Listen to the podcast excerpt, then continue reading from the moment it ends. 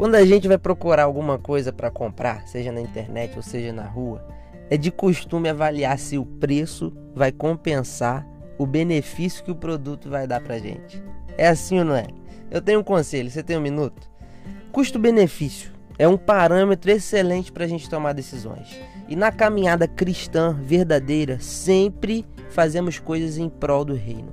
Em Efésios 4,16, Paulo diz: Todo o corpo ajustado e unido pelo auxílio de todas as juntas cresce e edifica-se a si mesmo, na medida em que cada um realiza a sua função. Cara, isso é muito legal. Cada parte realizando sua função não me parece algo complicado e caro. Para mim, é, tem um excelente custo-benefício. E esse é o conselho de hoje. Faça pequenas coisas dentro da sua limitação. Isso vai promover o benefício de todos. Deus te abençoe.